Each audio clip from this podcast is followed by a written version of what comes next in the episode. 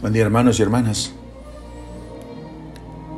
Del Salmo 115, versículos del 12 al 18. Este salmo era parte de los salmos del Jalel que se cantan al finalizar la comida de Pascua por los israelitas, después de que el niño más pequeño de casa hace preguntas al dueño de casa y éste responde contándole el relato de la liberación del pueblo de Dios de la esclavitud de Egipto.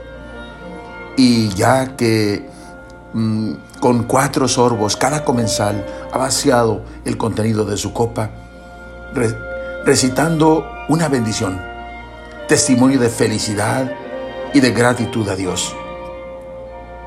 La comida de Pascua era un inmenso grito de alegría y de acción de gracias al Dios Salvador que rescata de la desgracia y de la muerte. Esa fue la comida que Jesús vivió aquella tarde, la última que comió antes de morir y resucitar.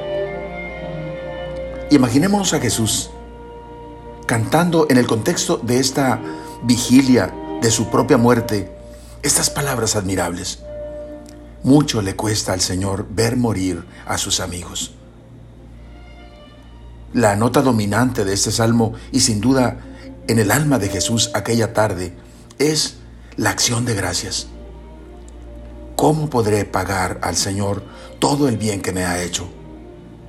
Levantaré la copa de la salvación. Comenta Benedicto XVI, el orante se siente siervo del Señor, hijo de su esclava. Bella expresión oriental con la que se indica que se ha nacido en la misma casa del dueño con humildad, el salmista profesa su pertenencia a la casa de Dios, unido a Él en el amor y en la fidelidad, mientras da gracias al Señor de la vida, que no lo abandona, que lo ha liberado y le guía a la esperanza y a la vida. Oremos. Padre Celestial,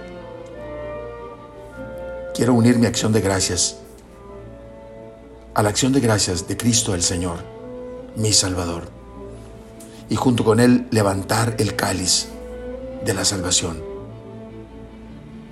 Sentirme como sin duda Él se sintió, Señor, esclavo e hijo de su esclava,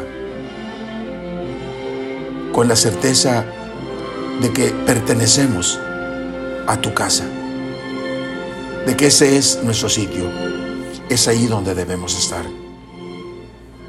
Esperando, Señor, que no nos abandones, sino que nos liberes y nos guíes como Él a la esperanza y a la vida, a la resurrección.